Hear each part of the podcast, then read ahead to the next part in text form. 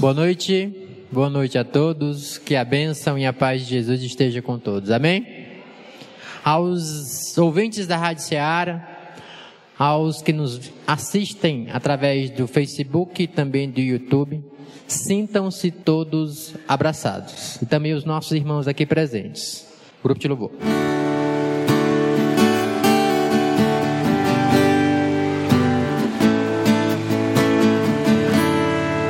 Eu não ser reconhecido por ninguém.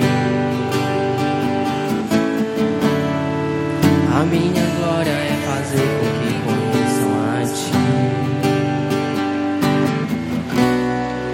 E que diminua eu, para que tu cresça, Senhor.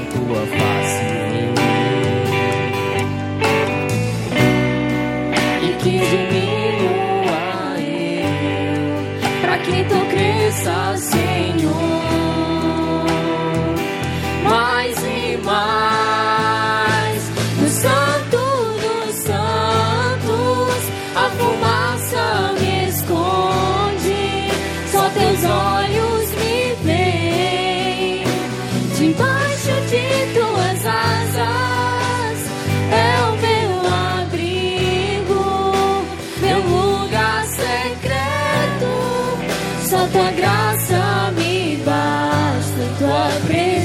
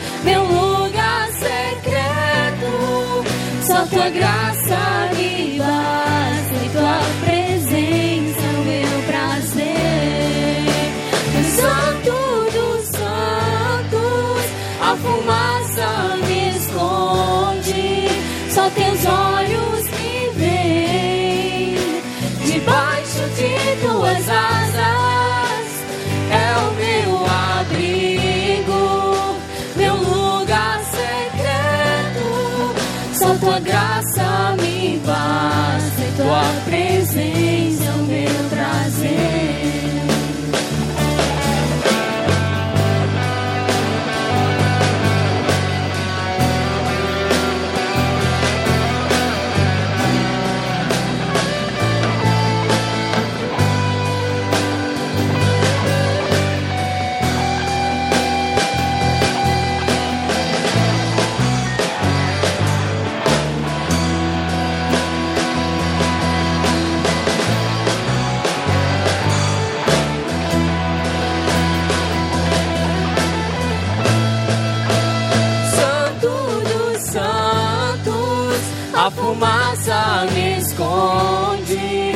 só teus olhos me veem. Debaixo de tuas asas é o meu abrigo, meu lugar secreto. Só tua graça me basta, em tua presença é o meu prazer. Só tua graça me basta, em tua presença é o meu prazer.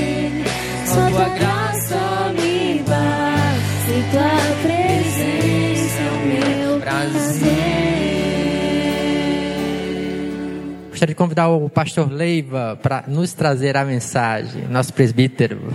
Vamos orar pela mensagem quando ele se aproxima? Senhor meu Deus, meu Pai, nós te agradecemos, Senhor, pelo teu amor, pela tua santa misericórdia em nossas vidas, Senhor. Prepara o Leiva para esta mensagem. Prepara tudo que seja para a tua honra e para a tua glória, Senhor. Obrigado, Pai, por tudo em nome de Jesus. Amém. Boa noite, irmãos.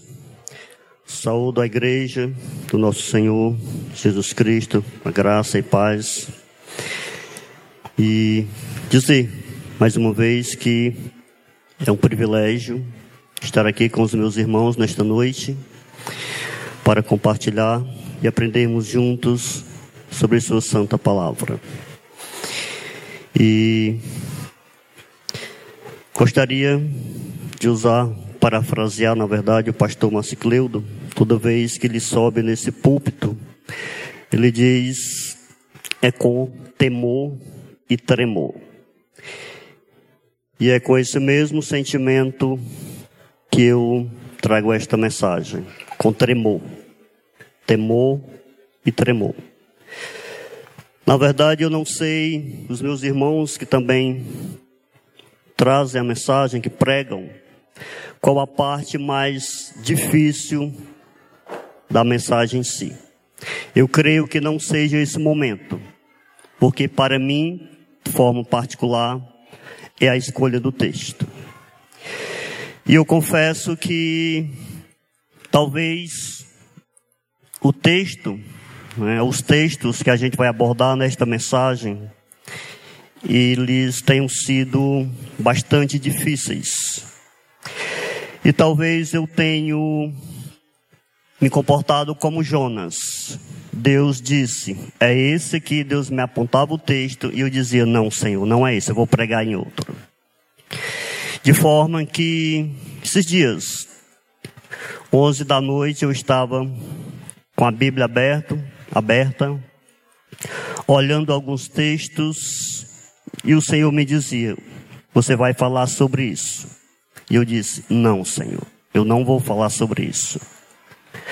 Mas, se de fato o Senhor quer que eu pregue nesse texto, eu gostaria antes de conversar com minha esposa.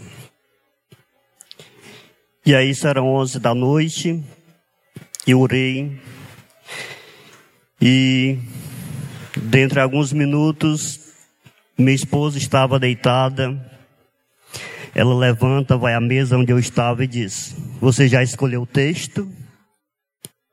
E eu disse: O Senhor está me dizendo o que é esse. Eu estava com a Bíblia aberta, justamente no texto ao qual o Senhor queria e quer que eu pregue esta noite.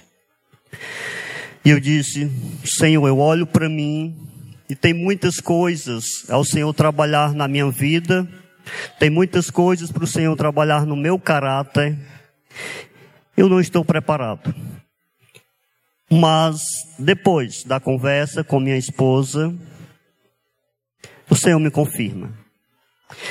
E de fato, ali a gente conversou, a gente colocou algumas situações a serem vistas. E o Senhor depois daquela conversa, ele me confirma. De fato, você vai pregar sobre isso. E ali eu faço mais uma pergunta. Você acha que eu estou preparado? E ela disse: Não. Nós jamais estaremos preparados, mas o Senhor, Ele nos usa e Ele nos capacita. E eu gostaria de pregar neste, nesta noite, cujo tema da mensagem é o lar e a família. Eu gostaria de iniciar com um exemplo de um livro, de um texto cujo livro Homens do Reino os, jovens estudaram. E ele vai falar sobre o milagre do rio Hudson. O rio Hudson, ele corre pela cidade de Nova York. É um dos mais belos rios dos Estados Unidos.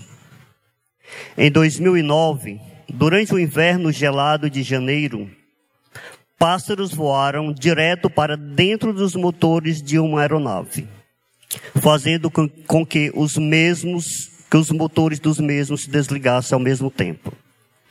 Portanto, estava prestes a acontecer um grande desastre. O piloto entra em contato com a torre de controle para pedir permissão para mudar a rota e fazer um pouso de emergência. Porém, não havia tempo suficiente até aquela aeronave chegar ao aeroporto.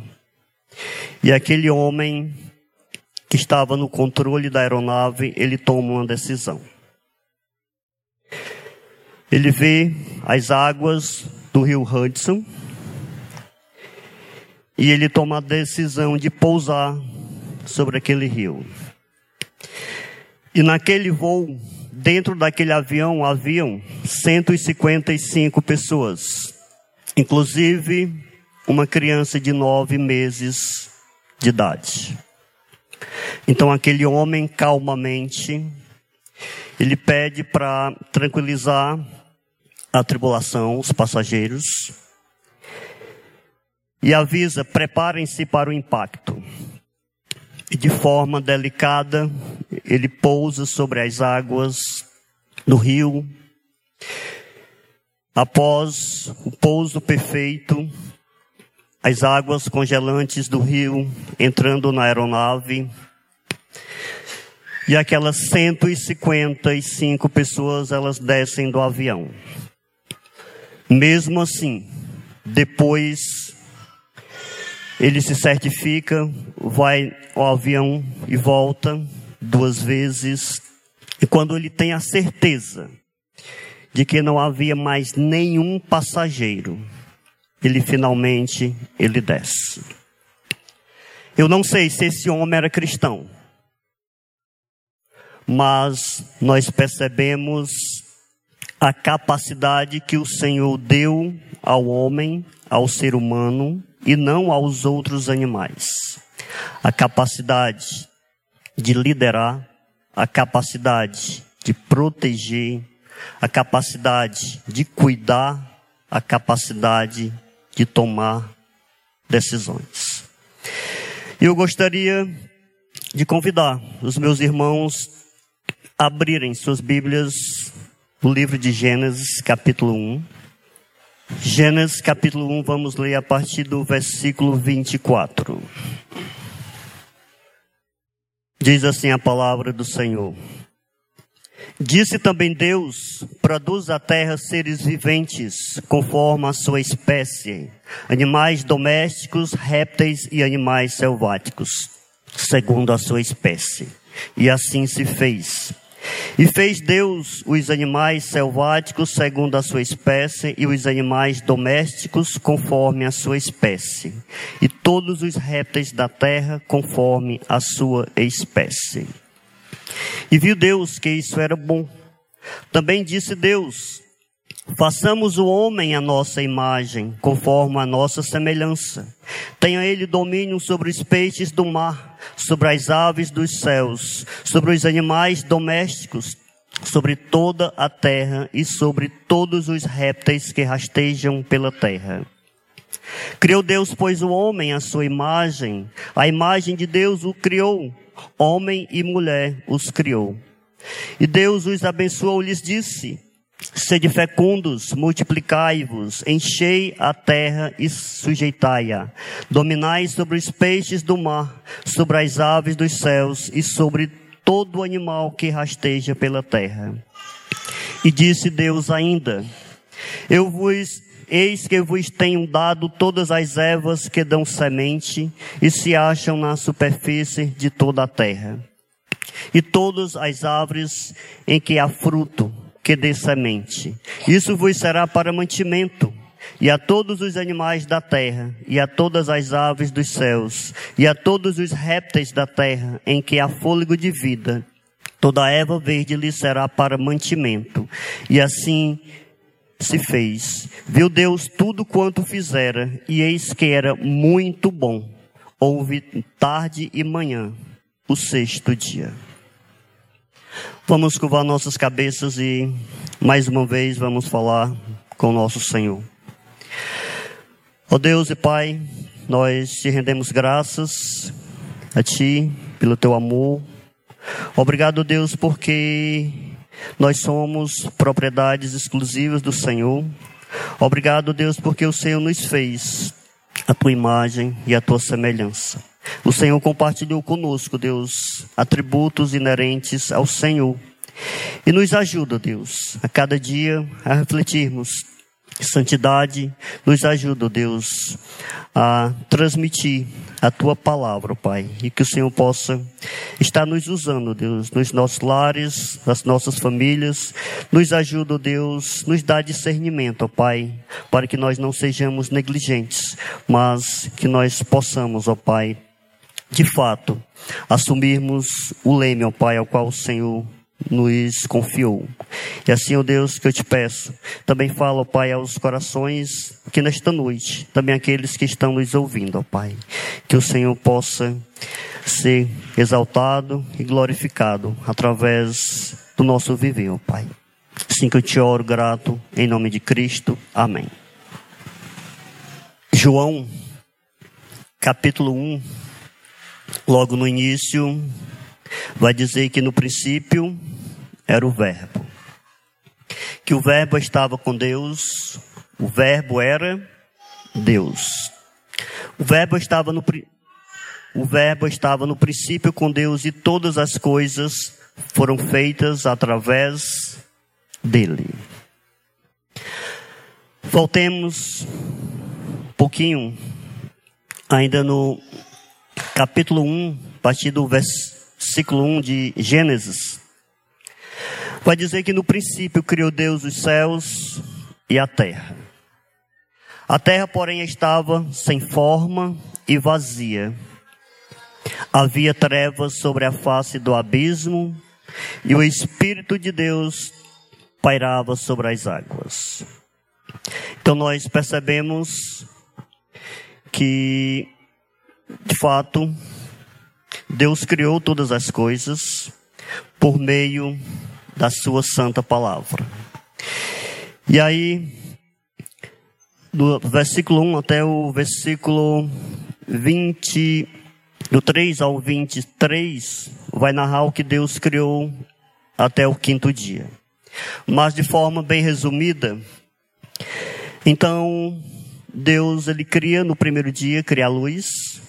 Segundo dia, cria os céus.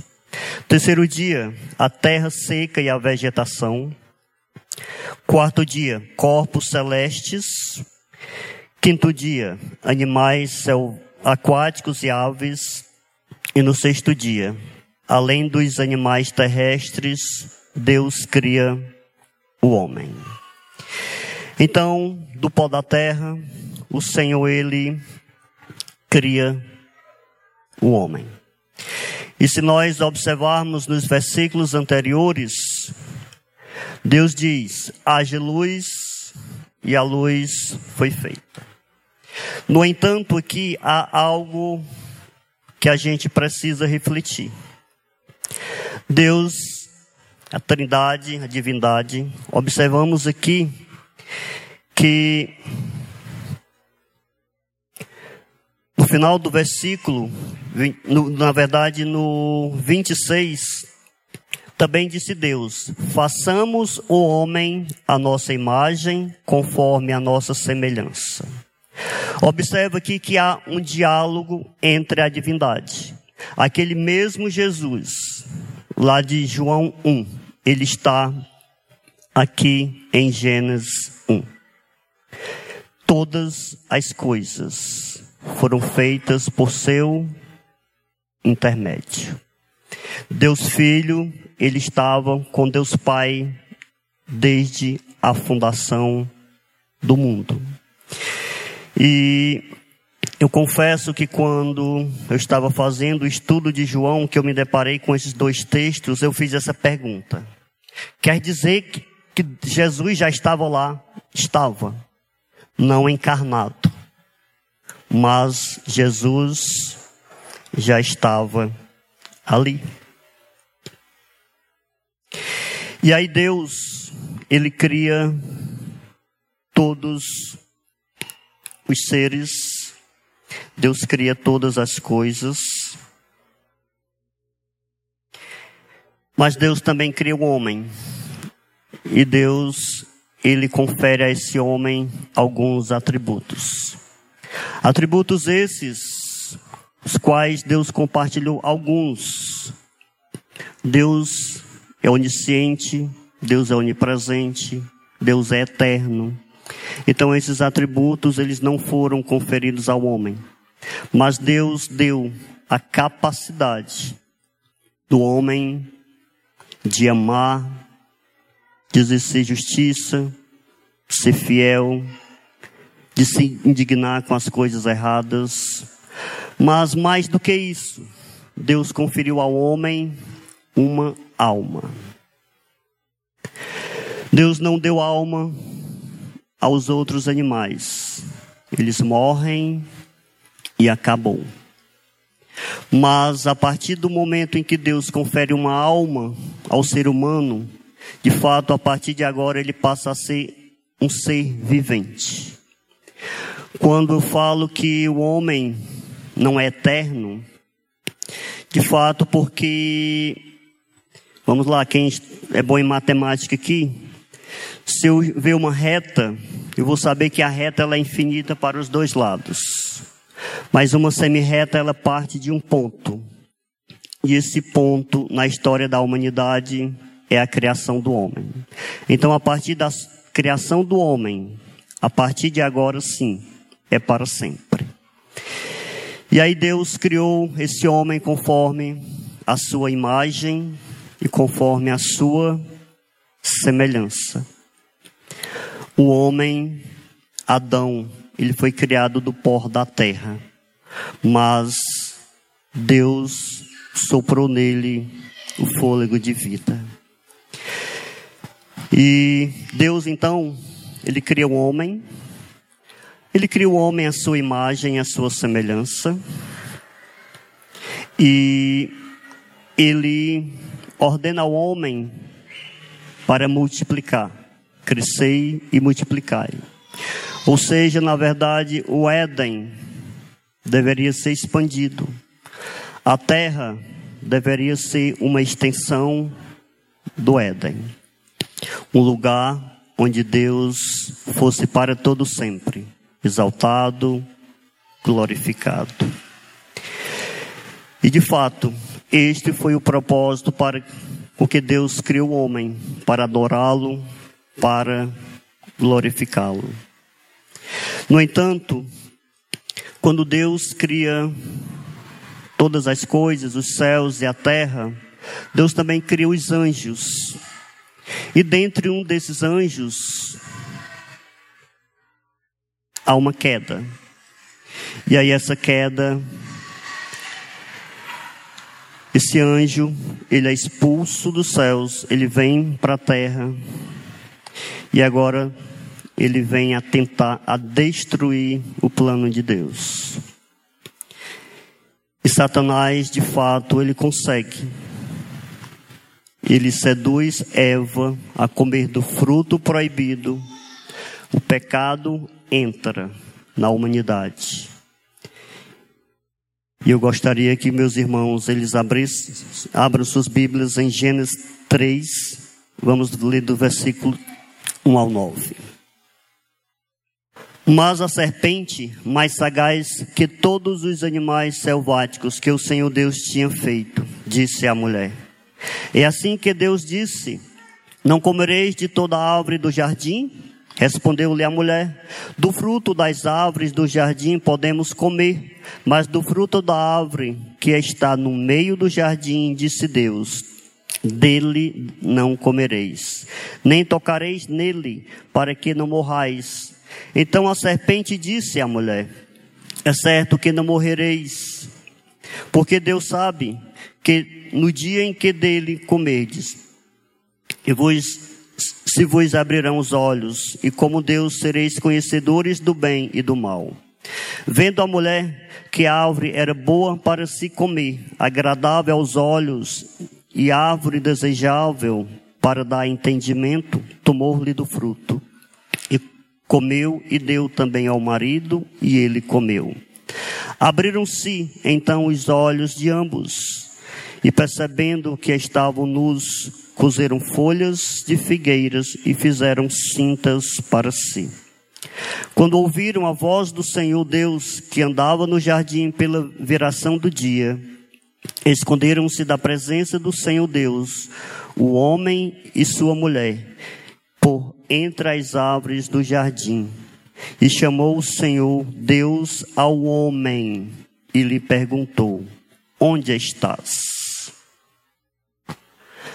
O homem que havia sido criado à imagem, semelhança de Deus, por causa da desobediência e, consequentemente, por causa do pecado, agora a sua imagem ela é desfigurada.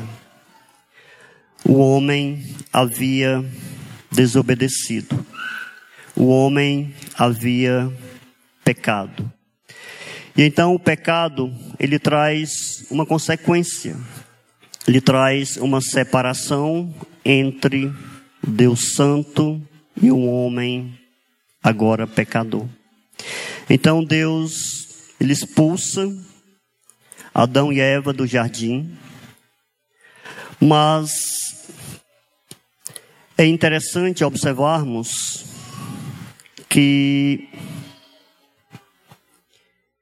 Adão e Eva, após eles pecarem, eles têm consciência de seus atos, porque eles desobedeceram, e aí eles tentam se esconder da presença do Senhor. Eu não quero muito ah, me prender a esse texto, mas eu gostaria de que os meus irmãos é, observassem o final do versículo, vamos lá, a partir do 8. Quando ouviram a voz do Senhor Deus, que andava no jardim pela veração do dia, esconderam-se da presença do Senhor Deus, o homem e sua mulher, por entre as árvores do jardim, e chamou o Senhor Deus a quem? Ao homem ou à mulher? Ao homem. E lhe perguntou: Onde estás? Vocês compreendem a minha dificuldade de pregar nesse texto? Porque Deus confiou a liderança do nosso lar, a liderança da nossa família, a nós, homens. Nós somos o cabeça do nosso lar. E eu olho para mim e digo, Senhor, quando eu tenho sido falho, e eu quero que os meus irmãos, eles não olhem para mim com aquele ar de santidade, cara, tu é tudo isso. Eu digo, não. Na verdade é que alguém que precisa de ajuda, pedindo ajuda a vocês, e talvez Deus querendo falar também a muitos dos meus irmãos que se encontram aqui nesta noite. Deus, ele criou sim o homem como cabeça, mas as mulheres também Deus deu uma missão. Vocês serão auxiliadoras idôneas. E de fato, esta é nossa missão: cuidarmos dos nossos lares. Cuidarmos dos nossos lares, falarmos do amor de Cristo, viver o amor de Cristo. Porque com a queda do homem, nem tudo foi perdido. Deus suscitou o Redentor. Cristo vive. Embora pecadores, nós temos o Espírito Santo de Deus que habita em nós. É difícil? É. Mas não é impossível. Minha graça te basta. Todos lembram quando Moisés diz: Senhor, eu sou pesado de boca, pesado de língua, minha fé te basta. Deus, Ele está conosco, apesar de nós. E nós precisamos, de fato, viver conforme a vontade do Senhor. Porque assim como Deus, lá no jardim do Éden, ele foi à procura de Adão e Eva e disse: Onde estás? Não escapa ninguém. Todos nós um dia prestaremos contas com o nosso Deus. Adão fracassou? Sim. Pecado entrou na humanidade? Sim. Deus havia constituído um lar para Adão e Eva? Sim. Deus havia dado uma ordem de crescer, de multiplicar? Sim. Mas com a queda do homem, a sociedade passa a viver isso de forma longe dos padrões de Deus. E aí, em Gênesis capítulo 2, Deus ele institui a família. Deixai pai e mãe e unir-se em uma só carne. Os dois agora são uma só carne. Ok, Deus cria a família. Família essa a qual tem que perpetuar a geração, crescer e multiplicar. Família esta que tem que refletir, que tem que propagar, que tem que viver conforme a vontade do Senhor, dentro dos padrões do Senhor. Sim, não é fácil. O pecado e a morte eles passaram a reinar na terra. Mas pelo sacrifício de Jesus Cristo, nós podemos viver conforme os seus padrões. Fácil, não. João Vitor, na mensagem de domingo passado, ele falou algo bem interessante. O cristão é alguém que vive lutando. De fato, nós temos que matar um leão a cada dia. Se nós não lutamos, é porque nós já fomos glorificados, ou então, de fato, porque nós estamos vivendo conforme a nossa vontade, conforme o nosso querer. Porque se de fato a gente vive na dependência do Senhor, nós teremos lutas. Nós teremos lutas. E aí, como eu falei, Deus, Ele institui a família, Ele ordena que nós cresçamos, que essa humanidade ela seja multiplicada que forma Deus institui, como eu falei, a família. Mas não apenas ele institui, ele cria um padrão, padrão este totalmente diferente dos dias de hoje, onde tudo está deturpado, onde a verdade do Senhor para muitos, não, isso aqui era antigamente. Hoje, na verdade, está tudo moderno. E não é assim.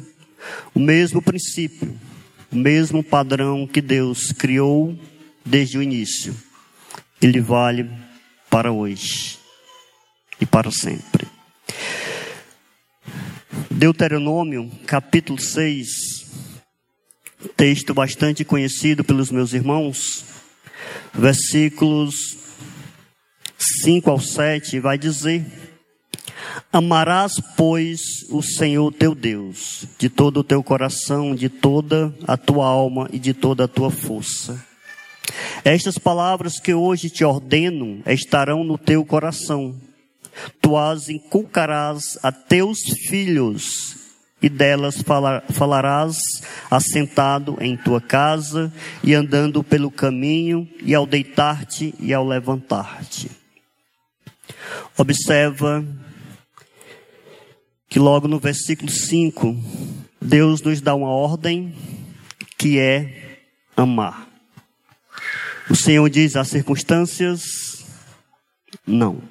Deus diz: ame.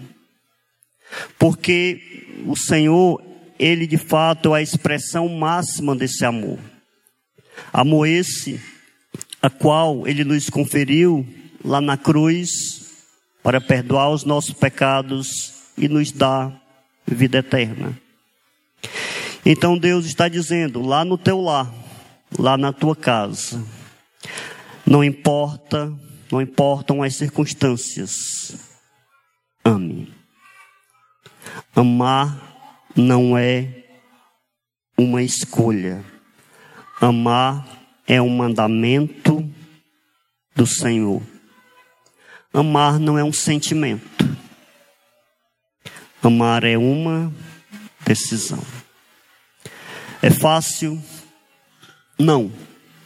Assim como não foi fácil para Cristo morrer lá naquela cruz. Há muitos momentos nas nossas casas, em qualquer situação, trabalho, mas especificamente em nossos lares. Há situações em que não é tão fácil amar.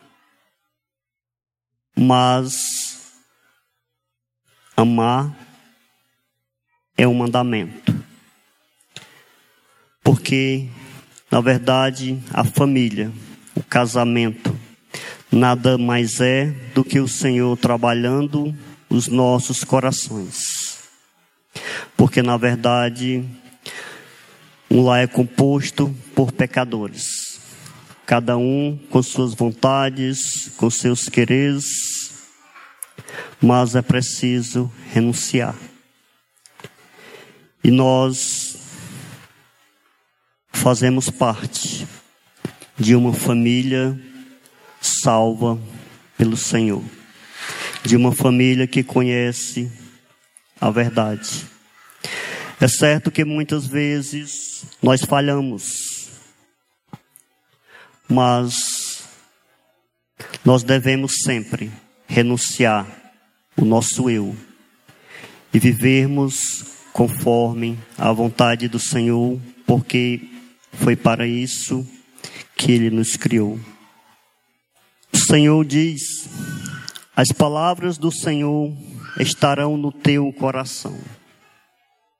Ame, guarde a palavra do Senhor no teu coração, porque como eu vou amar, como eu vou fazer a vontade do Senhor, se eu não fizer a vontade dele. E para eu fazer a vontade dele, eu tenho sim que guardar as palavras dele no meu coração. E aí vem um terceiro ponto. Tu as inculcarás a teus filhos. Se eu sou alguém que oro, que medito na palavra, que busco constantemente viver de acordo com seus ensinamentos, certamente eu vou estar apto, com a ajuda de Deus, é óbvio, a transmitir isto para os meus filhos. Porém, se eu não tiver esta vivência, se esta não for a minha realidade, como eu vou ensinar aos meus filhos aquilo que eu não sei, aquilo que eu não vivo? Muitas vezes, já fugindo um pouco, a Constituição, nossa Constituição, ela vai dizer que é responsabilidade da família e do Estado a educação dos nossos filhos. Observe que primeiro vem a família, depois o Estado.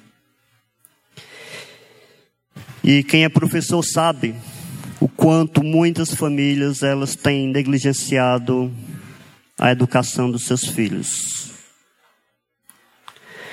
E não, não vou fazer, eu não tenho tempo, o trabalho não deixa. E aí a escola tem que fazer.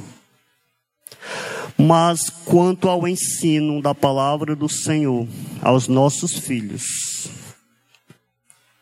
a escola não vai fazer. Ah, mas lá na igreja, aos domingos, tem a escola bíblica dominical. Socorrinha organiza lá uma equipe, tem os professores todos os domingos. Não, vou simplesmente levar o meu filho para a igreja aos domingos, às quartas, quando vou. Aos domingos, pela manhã e noite, tá bom demais, ele vai aprender. Esta é uma responsabilidade primariamente nossa. Nós somos responsáveis por instruir os nossos filhos nos caminhos do Senhor. E nós temos responsabilidade sim de ensinar, de disciplinar os nossos filhos mas, sobretudo, de vivermos uma vida piedosa, porque eles vão olhar para nós e vão dizer: Você ensina isso, mas você não faz. Temos que ter muito cuidado com isso. Há muitos textos, muitos autores que eles vão dizer que a família ela é a base, ela é o alicerce da sociedade. Não temos dúvidas de que isto é verdade. Se a família vai mal, a sociedade vai mal. E o que acontece na família repercute no mundo. E muitas vezes a gente se pergunta por que esse mundo caído, tão perverso, por que pessoas são violentas, por que não há paz, por que não há guerra, consequência do pecado e reflexo dos lares porque Deus não está presente em muitos lares. Mas aquilo que acontece na família se reflete lá fora. Aquilo que acontece com nós homens, com nós pais, reflete na nossa família. E vocês, mais uma vez, devem entender o porquê de tentar não pregar nesse texto, porque é uma verdade uma verdade dura, mas se de fato nós queremos viver conforme o querer, submissos à vontade do Senhor, nos resta, Senhor, sou um pobre, miserável pecador. Senhor, transforma o meu coração, transforma o meu viver, para que eu consiga viver no meu lar e posteriormente viver na igreja aquilo que o Senhor quer. Há um autor de um livro que ele traz, o livro Pastores de Família, que ele traz a seguinte definição sobre família. A família não é o evangelho, nem a família é tão importante quanto o evangelho. Família, na verdade, é o mecanismo de transmissão do evangelho. Nós, enquanto pais, homens e mulheres, nós não podemos negligenciar o evangelho de salvação aos nossos filhos, porque aprove ao Senhor salvá-los, tirá-los do inferno. O Senhor ele concede uma alma ao ser humano. Eu sou cristão, minha esposa é cristã, mas o nosso filho ele nasceu pecador. Ele precisa do evangelho. E nós temos que pregar o evangelho para os nossos filhos. Porque se a gente não fizer isso, o mundo lá fora vai pregar uma outra coisa. E nós não queremos que nossos filhos passem a eternidade longe do Senhor. Gostaria de convidar meus irmãos a folhearem agora para Salmos de número 78. Vamos ler dos versos 2 a 8. Abrirei os olhos em parábolas e publicarei enigmas dos teus tempos antigos. O que ouvimos e aprendemos, o que nos contaram nossos pais, não encobriremos a seus filhos. Contaremos à vindoura geração os louvores do Senhor e seu poder e as maravilhas que fez.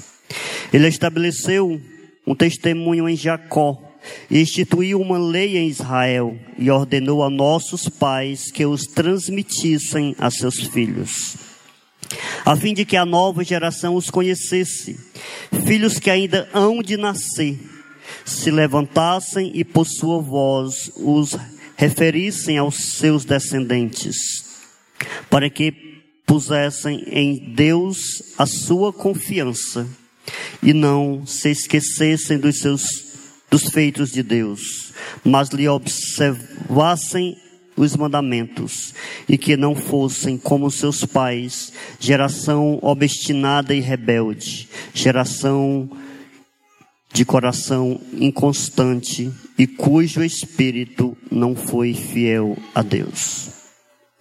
Nós temos aqui o Salmo de Asaf e ele deixa bem claro a nossa responsabilidade enquanto pais, enquanto famílias transmitirmos os ensinamentos, transmitirmos os feitos do Senhor aos nossos filhos, para que gerações e mais gerações elas venham a conhecer a palavra do Senhor. Como nossos filhos conhecerão a Deus, como eles saberão da criação do, de Deus, da queda do homem e da redenção pelo sacrifício de Cristo, se não há quem transmita. Então, esta é uma responsabilidade nossa. É uma ordem do Senhor. Eu iniciei a mensagem falando sobre o milagre do rio Hudson. Treinei até meu inglês, viu? Mas naquele mesmo rio, dois anos depois, uma mulher e seus filhos morrem nas águas daquele rio congelado. Uma mulher esta que aos 15 anos ela foi mãe solteira. Depois ela tem um caso com um homem, ela tem três filhos, ele não casa com ela, mas ela dá o sobrenome de cada um dos seus filhos daquele homem a cada um dos seus filhos. E então aquele homem ele não assume com suas responsabilidades. Aquele homem ele é preso algum tempo depois porque não pagou pensão alimentícia para os seus filhos. Mais uma vez, aquele homem é preso porque certa noite em uma noite congelada. Seu filho de dois anos que estava em seu poder, ele desce do apartamento e a polícia o encontra nas ruas da cidade. Aquele homem, algum tempo depois, ele chega ao apartamento daquela jovem. Ele bate na porta, ele profere palavras, não sabemos quais. Ele não consegue entrar. Mas uma hora depois, aquela jovem, ela coloca uma mensagem no Facebook, se despedindo da sua mãe, seus avós, e ela pega o seu carro, coloca seus filhos dentro e ela tira a própria vida juntamente com os seus filhos. Então nós percebemos que as águas eram as mesmas. As mesmas águas onde aquele avião aterrissou. Pousou, na verdade, né? onde 155 pessoas sobreviveram.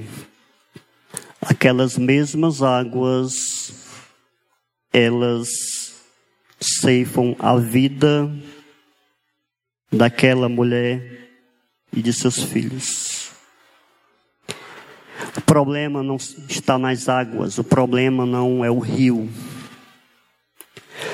O problema é que, na verdade, há duas direções. E nós percebemos dois homens. Mais uma vez, eu não sei. Inclusive, andei pesquisando. Pastor Arthur sabe algo? Se ele era cristão? Não sabe, né? Mas eu não sei de fato. Mas nós percebemos. João Vitor confirma que sim.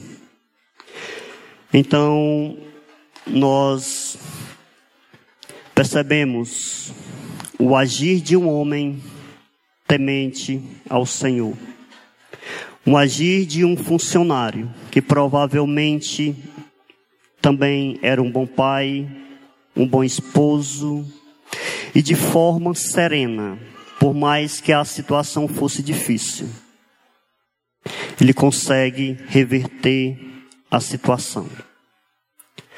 Por um outro lado, nós temos um homem que, devido a seus caprichos, um homem cujos passos, cujo andar, cujo viver era longe do Senhor, ele faz com que sua esposa tome a triste decisão de tirar sua própria vida.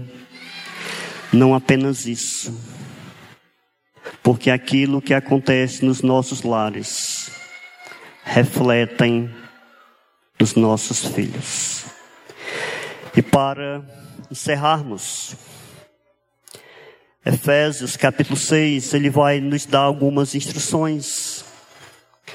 E aqui eu falei sobre a responsabilidade do homem, a responsabilidade da mulher, onde o homem deve ser o cabeça. Na verdade, o homem é o cabeça. A mulher, auxiliadora. Mas também Deus dá instrução para os filhos. Sejam obedientes no Senhor. Então, se de fato nós, enquanto homens, liderarmos os nossos lares, se as mulheres, enquanto esposas, enquanto, enquanto mães, forem auxiliadoras idôneas, se os filhos forem obedientes a Deus naquilo que a palavra do Senhor instrui, certamente nós teremos lares que refletirão Deus. Certamente. Assim como Josué falou um dia, eu e minha casa serviremos ao Senhor. Se vivermos conforme os ensinamentos de Deus, se estivermos dispostos a renunciar nosso eu, nosso egoísmo, as nossas emoções, abrimos mãos da nossa razão. Certamente, nossos lares serão uma extensão do Éden, conforme Deus o criou com o propósito de glorificarmos. Teremos lutas, sim, enquanto não estivermos com Cristo na glória. Nós teremos lutas, mas o Senhor é conosco todos os dias. Suas misericórdias, elas renovam para sempre. E eu encerro com um pedido de oração. Orem por mim, orem por minha esposa, orem pelo meu filho, orem por cada família, orem pela igreja do Senhor, para que o nome dele seja exaltado e glorificado para todo sempre. Amém. Meu Deus e meu Pai, eu quero agradecer ao Senhor pela oportunidade de trazer a tua palavra, de estudar a tua palavra com cada um dos meus irmãos aqui. E de forma especial que o Senhor esteja falando ao coração de cada um dos homens, o coração de cada um dos líderes, ó Deus, dos seus lares, que o Senhor possa dar a cada um de nós maturidade, que o teu Santo Espírito, Deus, incomode, nos incomode naquilo que nós temos sido falhos e nos ajuda, Deus, nas nossas dificuldades. Transforma, Pai, o nosso caráter, porque aquilo que nós somos, da forma que nós nos comportamos e nós vivemos, reflete nos nossos lares e, consequentemente, na sociedade. Ajuda também, ó Deus, nossas esposas, Senhor, que elas sejam mulheres sábias, mulheres sábias, que elas sejam, Pai, idôneas, que ela, Pai, nos ajude, ó Deus, a liderar os nossos lares, sabendo, Deus, que essa é uma função primordialmente nossa. Mas o Senhor Deus instituiu a família. E nos ajuda, Deus, a viver em santidade, que os nossos lares, que cada uma das famílias aqui, assim como também, ó Deus, aqueles que estão em casa, que nos ouvem, que eles possam viver, ó Deus, em forma piedosa, de forma que o nome do Senhor seja vivido diariamente. É assim que nós te rogamos, que nós te pedimos gratos, ó Pai, em nome de Jesus Cristo. Amém.